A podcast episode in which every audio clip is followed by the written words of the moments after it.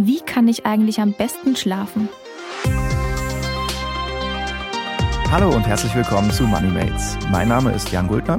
Und ich bin Tina Zeindlinger. Ja, moin Tina. Es ist jetzt knapp 10.30 Uhr hier im Studio. Ähm, bist du denn gut ausgeschlafen? Ich muss sagen, tatsächlich ja. Habe ich nicht alle Tage, aber heute fühle ich mich recht fit. Und du? Ja, äh, geht eigentlich so. Ähm, aber wenn ich nach Düsseldorf fahre, habe ich immer den Vorteil, dass ich mich dann nochmal kurz so für ein halbes Stündchen in der Bahn mache es mir gemütlich und mache die Augen zu. Das ist so mein, mein erster Powernap schon zum Frühstück quasi. Ach krass, das kannst du? Ja, Kopfhörer drauf und irgendwie Deutschlandfunk und dann wird man von automatisch müde. Ah, spannend, muss ich mal ausprobieren, glaube ich. Ich glaube aber, wir sind da tatsächlich eine der wenigen, ähm, die jetzt um die Uhrzeit sagen oder generell sagen können, ich bin ausgeschlafen, ich habe gut geschlafen, mir geht's gut. Tatsächlich, weil nach aktuellen Studien, ich glaube, der AK-Report war das, ähm, sind 80 Prozent der deutschen Arbeitnehmer so weit, dass sie sagen, sie leiden unter Schlafstörungen. Was das eigentlich ist, was man dagegen tun kann und wie man besser schläft, darüber wollen wir heute mal sprechen. Und genau dazu haben wir einen absoluten Experten auf dem Gebiet der Schlafforschung eingeladen. Er erforscht seit langem, wie wir schlafen und warum das manchmal nicht so ganz gut funktioniert. Er leitet das interdisziplinäre Schlafmedizinische Zentrum an der Berliner Charité und ist zugleich auch Vorsitzender der Deutschen Stiftung Schlaf. Also ich glaube, man kann sagen, der Mensch kennt sich mit Schlaf aus.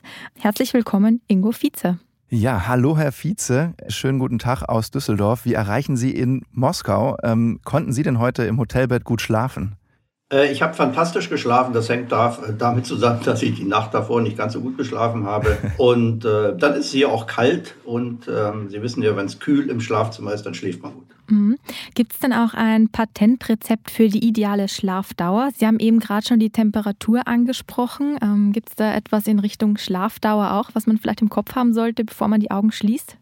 Ja, naja, wenn man, wenn man sich ein Ziel setzt, eine bestimmte Schlaflänge ähm, zu erreichen, dann wird das wahrscheinlich auch nichts. Ähm, vielleicht als Faustregel folgendes. Man sollte mindestens sechs Stunden schlafen. Das ist notwendig, damit man am nächsten Tag geistig und körperlich fit einigermaßen durch den Tag kommt. Wenn man aber schlafgesund leben möchte, dann sollte man, sollte man sich siebeneinhalb, acht Stunden gönnen. Schlafgesund ist dann also eine Unterscheidung, die man tatsächlich macht äh, in der, in der Forschung, in der Schlafmedizin? Ja, tatsächlich. Ähm, da, dabei geht es nicht um die eine Nacht oder um die eine Woche oder den einen Monat, wo ich vielleicht mal kürzer oder schlechter schlafe, sondern wir sagen auf lange Sicht, äh, wenn man kürzer als sechs Stunden oder schlecht schläft über mhm. viele Jahre, ähm, dann ist das tatsächlich äh, gesundheitsschädigend und dann eben nicht mehr schlafgesund. Was wären da die Auswirkungen? Na, wir unterscheiden so ein bisschen zwischen dem akuten Schlafdefizit und dem chronischen. Also stellen Sie sich vor, man schläft in einer Nacht mal ganz schlecht, nur fünf Stunden. Mhm. Dann funktioniert man am nächsten Tag sicherlich auch, aber man ist geistig, äh, also mental und körperlich nicht so fit. Man ist, man läuft Gefahr, sich zu verletzen. Man kann sich nicht konzentrieren, ist nicht so geschickt, ist nicht so schnell.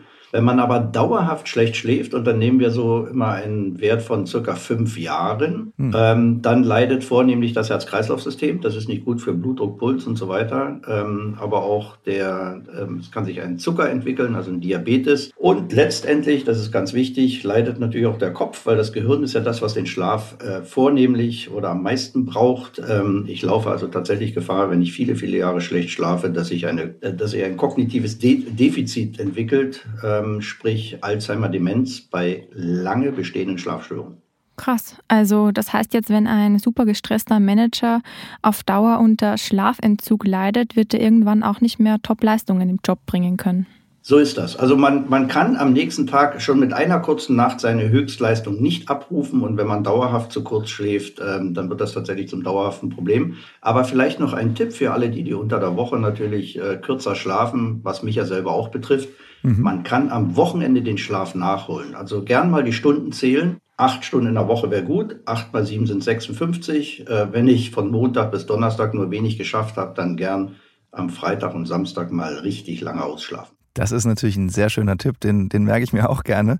Ähm, vielleicht auch da mal die Frage, ähm, was genau passiert denn eigentlich dann im Schlaf, im Körper, im Kopf, was sozusagen so, so erholsam ist und eben so, ja, so wichtig für, für Kopf und äh, Körper? Ja, nennen wir die drei wesentlichsten Gründe, warum wir schlafen. Das eine ist ähm, fürs Gedächtnis. Na, wir könnten mhm. uns äh, viel weniger merken. Ähm, das Gehirn würde verrückt spielen, wenn wir nachts nicht schlafen und die Informationen gespeichert, geordnet, verworfen werden. Wir brauchen den Schlaf gerade in Covid-Zeiten wichtig für das Immunsystem. Ja. Das Immunsystem erholt sich nicht am Tag, sondern das ist ja gestresst, ja. Mhm. In der Abwehr gegen Parasit, Virus, Bakterien und so weiter. Und in der Nacht erholt es sich. Die Immunspeicher werden aufgefüllt. Ganz, ganz wichtig. Und das dritte und letzte ist, dass ich, ähm, das Gehirn ist ja sehr aktiv, eines der aktivsten Organe, was wir haben. Und dann bilden sich auch sogenannte Abbauprodukte von den ganzen Prozessen, die im Gehirn ablaufen. Und diese Abbauprodukte müssen ausgeschwemmt werden und ausgeschieden. Das passiert nur nachts. Also ich brauche den Nachtschlaf letztendlich, um mein Gehirn zu säubern. Mhm. Wenn ich das nicht mache, dann bin ich wieder bei den Demenz- und Alzheimer-Erkrankungen. Dann speichere ich auf Dauer immer wieder diese schädlichen Eiweiße, die da oben eigentlich raus müssen. Und das sollte ja nicht sein. Sie haben jetzt das Wort nachts sehr betont. Was ist denn mit Schichtarbeitern? Also wenn jetzt ähm, jemand in der Nacht vorwiegend arbeitet oder generell es nicht schafft, jetzt immer nachts zu schlafen, sondern einmal morgens schläft, ähm, dann mittags, dann ähm, wieder abends, also diese typischen Schichtarbeiter. Gibt es für die irgendeinen Tipp, wie die trotzdem schlafgesund durchs Leben kommen? Naja, ähm, sagen wir mal, von der einen Seite gesehen, es ist nicht schlafgesund, was dort gemacht wird. Das muss man mhm. tatsächlich so ähm, attestieren. Aber die gute Nachricht für die Schichtarbeiter ist, es gibt bisher tatsächlich keinen wissenschaftlichen Nachweis, dass der Schichtarbeiter eine verringerte Lebenserwartung hat. Nummer eins. Nummer zwei ähm, ist der Schlaf eigentlich was sehr Stabiles. Wenn es das nicht wäre, dann wäre ja wahrscheinlich jeder Schichtarbeiter nach einigen wenigen Monaten oder Jahren schon schlafgestört. Also man kann den Schlaf schon stressen und, und trotzdem ein gesunder Schläfer bleiben. Aber es bleibt tatsächlich so, dass der Tagesschlaf, wenn zum Beispiel der Nachtschichtarbeiter von der Arbeit kommt, in der Qualität deutlich schlechter ist. Das wird jeder Schichtarbeiter unterstreichen. Man schläft nicht so lange, man schläft auch nicht so gut. Ähm, das Wichtigste für Schichtarbeiter ist zu schauen, dass man über 24 Stunden gesehen tatsächlich auf seine sechs bis achteinhalb Stunden Schlaf kommt. Und zur Not muss man den Schlaf dann auch mal ein bisschen stückeln. Ja, wenn ich am Tage nicht schaffe, acht Stunden zu schlafen, dann wegen mir nur für vier, fünf oder sechs Stunden und dann noch ein kleines Nickerchen oder einen Mittagsschlaf am äh, frühen Abend, bevor ich zur Nachtschicht gehe und so weiter. Sie sprachen ja auch gerade ähm, äh, schon Schlafstörungen an. Ähm, man liest ja in manchen Reports, dass bis zu 80 Prozent der deutschen Arbeitnehmer über Schlafstörungen klagen. Ähm, ich habe mich da auch gefragt, was heißt das eigentlich konkret? Also schlafen die dann gar nicht? Schlafen die irgendwie, ähm, eben wachen die ab und zu auf oder fühlen die sich nicht so erholt nach dem Schlaf? Was fällt denn da eigentlich dann so drunter? Ja, da haben Sie vollkommen recht. Also das sind natürlich Umfragen, wo, wo die Fragen, die dort gestellt werden zum Schlaf, nicht standardisiert sind. Mhm. Äh, man kann das so zusammenfassen. Fragen Sie einen Arbeitnehmer, haben Sie jemals ein Problem mit dem Schlaf gehabt oder haben Sie es noch? Dann sagen 80 Prozent, ja, kenne ich, mhm. Schlafproblem. Mhm. Und ob sie da mal geschnarcht haben oder ob sie dort nicht ein- oder durchschlafen konnten oder mit dem Bein, äh, Bein nachts gezuckt haben oder was man alles im Schlaf machen kann, das ist ja in diesen Umfragen nicht ähm, sozusagen differenziert worden, unterschieden worden. Ähm, zusammenfassend muss man aber sagen, wenn wir von einer schweren Schlafstörung sprechen, dann ist es tatsächlich so, dass jeder zehnte deutsche Erwachsene hat eine chronische behandlungsbedürftige Schlafstörung. Wow. Und, und 30 Prozent, das sind also nicht diese 60, 70 Prozent, 30 Prozent haben diese Schlafstörung gelegentlich, periodisch äh, oder, oder kennen sie in der Vergangenheit, haben sie die gehabt. Also es ist schon eine beträchtliche Anzahl. Mhm. Also wenn ich jetzt an mich selbst denke, dann muss ich auch sagen, dass ich durchaus öfters mal vor allem Einschlafprobleme habe. Also ich kann da nicht so wirklich den Kopf abschalten, schweren irgendwie tausend Gedanken im Kopf rum. Teilweise wird dann auch mein Puls irgendwie schneller, obwohl ich mich ja eigentlich entspannen und einschlafen möchte. Gibt es da irgendwelche Tools, wo man sich irgendwie entspannen kann und besser einschlafen? Ich meine, es gibt ja diese Mediations-Apps und ähm, manche machen Yoga vom Einschlafen. Ja. Aber haben Sie da vielleicht einen Tipp, wo Sie sagen, ähm, ja, das sollte man mal ausprobiert haben? Ja, mit, mit Sicherheit. Also Folgendes nochmal äh, an dieser Stelle sei gesagt, dass wenn man abends grübelt oder sich Gedanken macht, das ist keine Ursache für Schlafstörungen, mhm. sondern das ist einfach der Fakt, dass man nicht einschlafen kann, führt natürlich dazu, dass man anfängt zu grübeln. Und ähm, wenn, wenn man merkt, das spielt eine Rolle, dann sollte man tatsächlich gegensteuern mit irgendeiner Form von Entspannungstechnik. Und ähm, mein Credo ist immer, erlaubt ist, was gefällt. Hauptsache, es kostet nicht viel Geld. äh, einfach, ein, einfachstes Beispiel. Früher war es halt, als, als Kind hat man die gute Nachtgeschichte gehört, ja, vom, vom Vater oder vom Opa. Am besten eine sonore Stimme mit einer Geschichte, die nicht zu langweilig und nicht zu spannend ist. Fantastisches Einschlafmittel. Ähm, also, und, und da reicht praktisch die Radiosendung, der Podcast äh, oder irgendwas anderes oder eine schöne Musik hören. Ähm, wie gesagt, Einschlafgeschichte vom Partner ähm, sich ähm, gönnen. Und das nächste sind dann schon eher die, die aktiven Maßnahmen, ja, also Yoga vom Schlafen gehen, autogenes Training, was man so alles als, als Entspannungstechniken machen kann. Ähm, da gibt es also viele Möglichkeiten, man muss dafür tatsächlich nicht viel Geld ausgeben. Und das letzte ist, bitte nicht, wenn man tatsächlich merkt, man hat leichte Probleme beim Einschlafen, bitte nicht ins Bett legen, wenn man hellwach ist und nur deswegen einschlafen möchte, weil einfach Zeit ist, ins Bett zu gehen und morgens früh der Wecker klingelt. Wir haben alle 90 Minuten so ein Einschlaffenster, wo wir müde werden. Und in dem Moment, wo man abends müde wird, wird bitte sofort ins Bett springen, in Anführungsstrichen. Und äh, dann hat man 20, 30 Minuten Zeit, um einzuschlafen. Und danach geht es dann tatsächlich erstmal für eine Weile äh, unter Umständen nicht ganz so gut. Korrekt, korrekt. Dann wird man ja. eigentlich wieder etwas wacher. Ähm, und mhm. das, das Problem kennt jeder Schlafgestörte. Ja? Nachts einmal aufgewacht, äh, eine Weile noch mhm. müde gewesen und dann aber eine Stunde wach und, und dann ärgert man sich, dass man wach da liegt. Ja. Mhm. Stimmt. Was wären dann eigentlich die Empfehlungen, wenn man dann wach wird? Also ab und zu hatte ich das auch schon mal und dann äh, wäre dann auch die Empfehlung zu sagen, ja, dann steh halt auf und äh, lauf irgendwie eine Runde durchs, durch die Wohnung und leg dich dann erst wieder hin. Deine Frau wird sich freuen. der erste Schritt, der erste Schritt ist das, was wir gerade machen. Also aufklären, mhm. dass es so ist, wie es ist. Ja? Mhm. Und, und da darf man sich auch nicht ärgern. Also der, der schlimmste Feind des Schlafes ist, wenn man sich dann nachts ärgert darüber. Ähm, und natürlich, also wenn man jetzt noch einen Partner oder eine Partnerin hat, dann, dann bitte weiter schlafen lassen. Hm. Aber selber gern auch aufstehen und irgendwas äh, machen, also was man so halbautomatisch machen kann. Ich hätte jetzt gern gesagt stricken oder häkeln, das macht man ja heute kaum noch. Äh, oder irgendwas anderes. Wichtig ist, bitte kein helles Licht anmachen, weil das ja zusätzlich dann wach halten kann. Mhm. Äh, es darf nicht zu hell sein und die ganze Angelegenheit, die ich dann äh, vollende oder der ich mich dann widme, zum Beispiel To-Do-Liste schreiben für den nächsten Tag, was auch immer, das mit gedämpftem Licht, wie gesagt, und in aller Ruhe und Gelassenheit, ohne sich großartig auch körperlich zu bewegen. Mhm. Es waren jetzt einige Tipps fürs Einschlafen. Gibt es dann auch Tipps fürs richtige Aufwachen? Also es gibt ja auch diese Schlafrhythmus-Apps teilweise auch. Manchmal ist das schon in die, ähm, in die Uhr-App des iPhones, glaube ich, sogar integriert. Was halten Sie denn davon? Ähm, ja, ich sage mal Chapeau vor der, vor der Industrie, die es geschafft hat, ähm, dass viele Leute sich das irgendwie äh, zulegen oder dran glauben. Äh, wissenschaftlich macht das überhaupt keinen Sinn. Ähm, die, die, die Apps und Variables und Gadgets, was man da alles so kaufen kann, die, die können tatsächlich nicht unterscheiden, ob ich im Traumschlaf oder im Tiefschlaf bin. Ähm, annähernd ja, aber nicht wirklich richtig. Nummer eins, also es wird suggeriert, man wird in einer bestimmten Schlafphase geweckt, aber das ist eher eine Annäherung. Und Nummer zwei, die Wahrscheinlichkeit, dass man aus dem Tiefschlaf geweckt wird, das ist ja der Hintergrund. Man möchte nicht aus dem Tiefschlaf geweckt werden äh, am frühen Morgen zwischen sechs und sieben, äh, die ist so gering, dass man, dass man sich deswegen nicht eher wecken lassen muss. Und das Dritte ist, wir schlafen ja, wir, wir gönnen uns ja wenig Bettzeit. In Deutschland wird zu kurz geschlafen. Und wenn ich jetzt die Bettzeit nochmal zusätzlich kürze, weil der Wecker mich snoosen lassen will, eine halbe Stunde, bevor ich eigentlich aufstehen muss, das macht überhaupt keinen Sinn. Bitte dann tatsächlich, wenn man nur kurze Zeit im Bett hat und den Schlaf genießen will, bis zur letzten Sekunde gerne auskosten. Das klingt nach einer sehr schönen Empfehlung tatsächlich. Ähm, es gibt ja dann auch so Mittel, die man äh, unter Umständen frei verkäuflich kriegt. Es gibt, glaube ich, sogar Schlafhormon, Melatonin, wenn ich das richtig äh, gelesen hatte, ähm, Präparate oder Nahrungsergänzungsmittel, die zumindest das, die Ausschüttung fördern.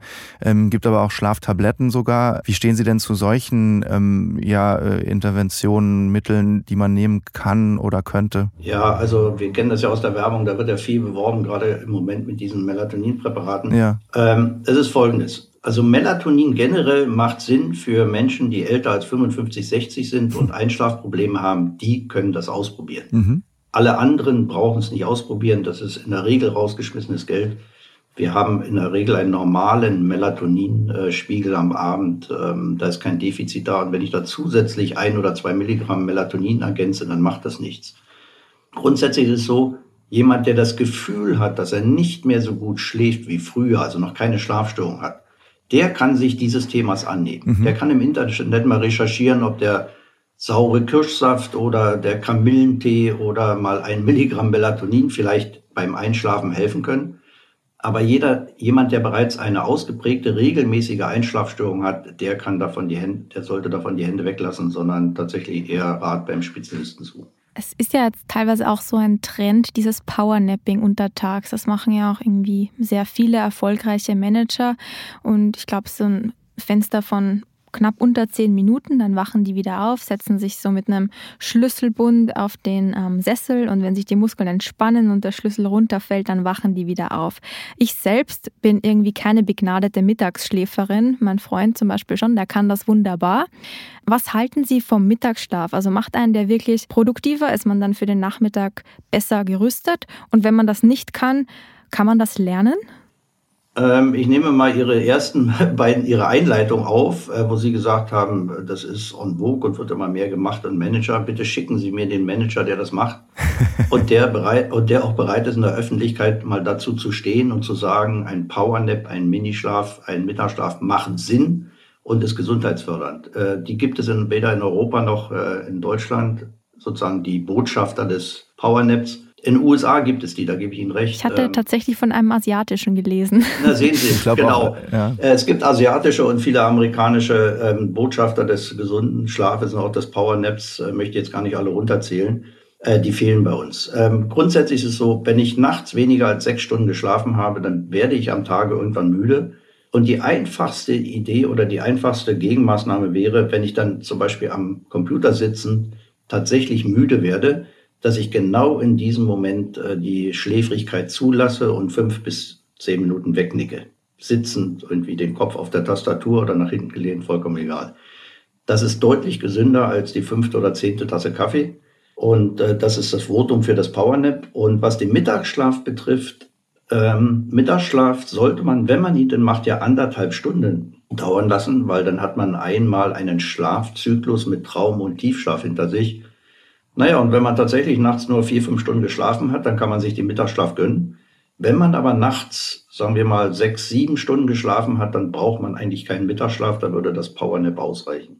Also anderthalb Stunden äh, ist dann vielleicht auch wirklich manchmal im, im Büro sieht es dann zumindest doof aus, äh, wenn man dann Menschen sieht, die, mhm. oder wenn, würde ich mich, glaube ich, unwohl fühlen, wenn ich mich irgendwie so für anderthalb Stunden hinlegen würde. Aber ich könnte mir vorstellen, im Homeoffice ist das auch mittlerweile eine ganz gute Möglichkeit. Oder in der Mittagsvorlesung an der Uni. Ja, stimmt. Klar, also verstehen Sie, als Arbeitgeber, ich würde ja allen Arbeitnehmern erlauben, dass sie am Mittag zwischen zwölf und zwei aufhören zu arbeiten und tatsächlich vielleicht einen Mittagsschlaf machen oder einen Nap machen weil dann ist man die nächsten vier, fünf Stunden danach viel, viel leistungsfähiger, als wenn man sich dann bis zum Feierabend mit, mit Müdigkeit rumschlägt. Mhm.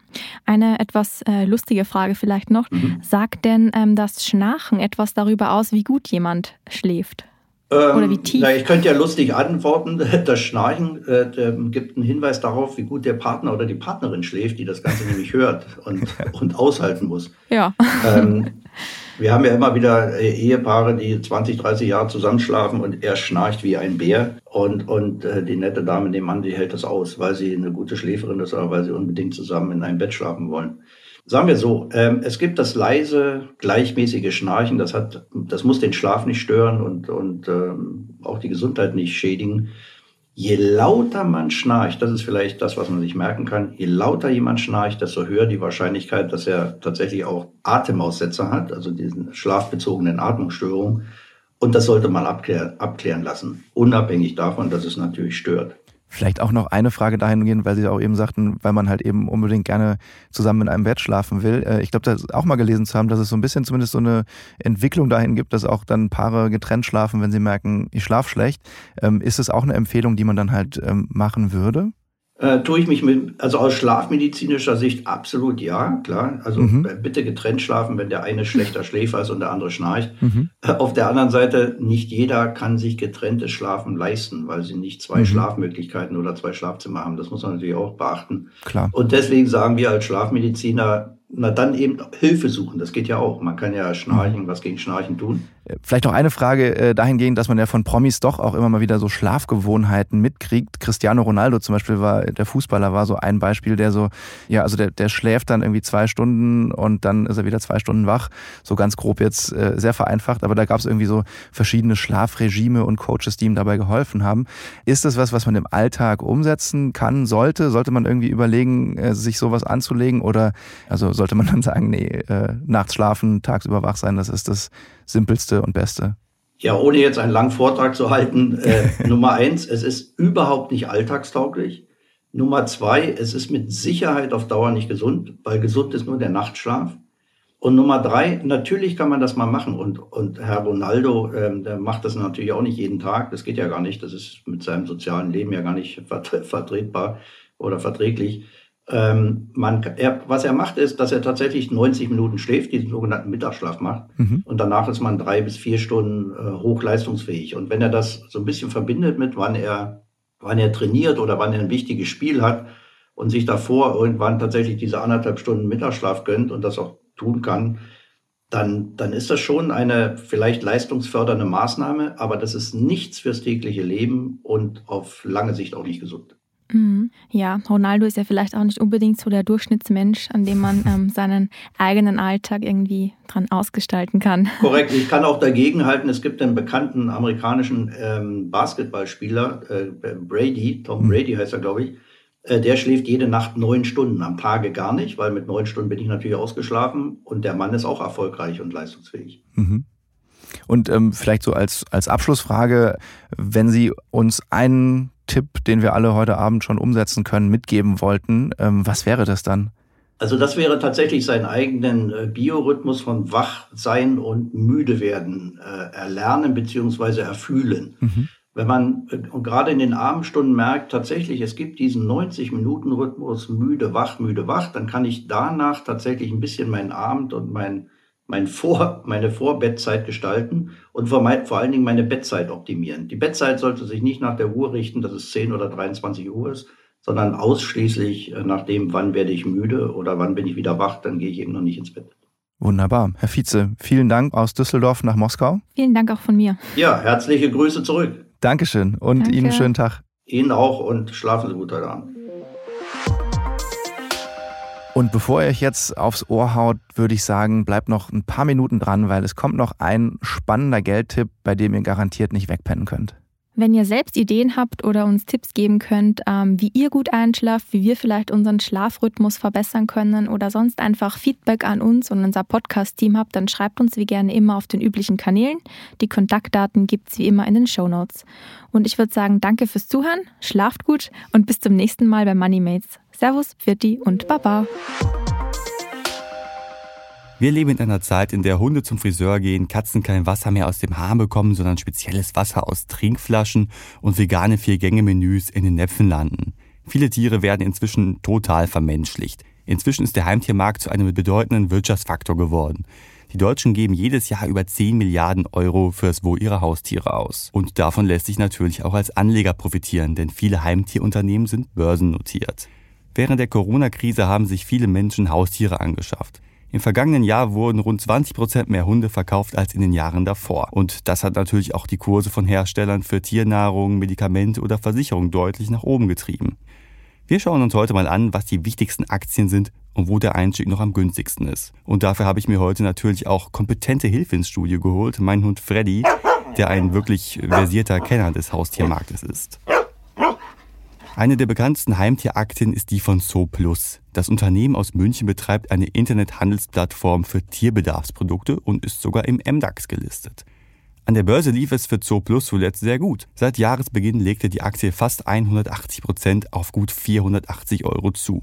Im ersten Halbjahr 2020 konnte Zooplus seinen Umsatz auf über eine Milliarde Euro steigern. Der operative Gewinn stieg von 29 auf 42 Millionen Euro an. Ja, das Blöde ist, mit einem Kurs-Gewinn-Verhältnis von 132 ist die Aktie stolz bewertet. Viele Unternehmen im DAX zum Beispiel sind mit um die 30 bewertet. Äh, sie ist damit deutlich teurer als andere Heimtierunternehmen. Erstmal dürfte der Kurs aber auf diesem Niveau bleiben, denn aktuell tobt ein Bieterkampf um Zooplus. Der kalifornische Finanzinvestor Hellman Friedman und die schwedische Beteiligungsfirma EQT wollen das MDAX-Unternehmen schlucken und dann von der Börse nehmen. Anleger spekulieren jetzt natürlich darauf, möglichst viel rauszuschlagen. Bis zum 3. November haben die Anleger nun Zeit, eine der beiden Offerten anzunehmen. Was dann kommt, werden wir erst sehen. Deutlich günstiger zu haben als die Aktie von Zooplus ist die von Zoetis, einem amerikanischen Hersteller von Medikamenten für Haustiere und übrigens auch ehemalige Tochterfirma vom Pharmakonzern Pfizer. Hier liegt das Kurs-Gewinn-Verhältnis mit 49 deutlich unter dem von Zooplus. Natürlich immer noch höher als äh, von vielen DAX-Unternehmen zum Beispiel. In den letzten Jahren ist das Unternehmen stabil gewachsen. Zuletzt lag der Umsatz bei 6,68 Milliarden und der Gewinn bei 2,2 Milliarden. So ein stetiges Wachstum und ein stabiles Wachstum vor allem ist ja immer auch ein guter Indikator. Seit Jahresbeginn stieg der Aktienkurs um gut 20 Prozent und liegt gerade bei etwa 197 Dollar. Klar, das Wachstum ist jetzt nicht so astronomisch wie bei Zo Plus, dafür ist der Einstieg hier deutlich günstiger. Inzwischen gibt es sogar einen Themenfonds, mit dem Anleger vom Trendinvest mit Hauttieraktien profitieren können. Der Fonds Allianz Pet and Wellbeing investiert ausschließlich in Unternehmen, die in dem Bereich vertreten sind unter anderem eben auch Suetes. Der Fonds aus dem Hause Allianz wird aktiv gemanagt und ja, ist daher auch mit entsprechenden höheren Kosten verbunden als zum Beispiel ein ETF. Die Kosten belaufen sich auf 2,1 Prozent pro Jahr. Außerdem gibt es einen Ausgabeaufschlag von 5 Prozent. Ein Fondsanteil kostet gut 180 Euro. Dafür muss man auch sagen, der Fonds hat im laufenden Jahr eine ziemlich gute Rendite erwirtschaftet und zwar von knapp 20 Prozent.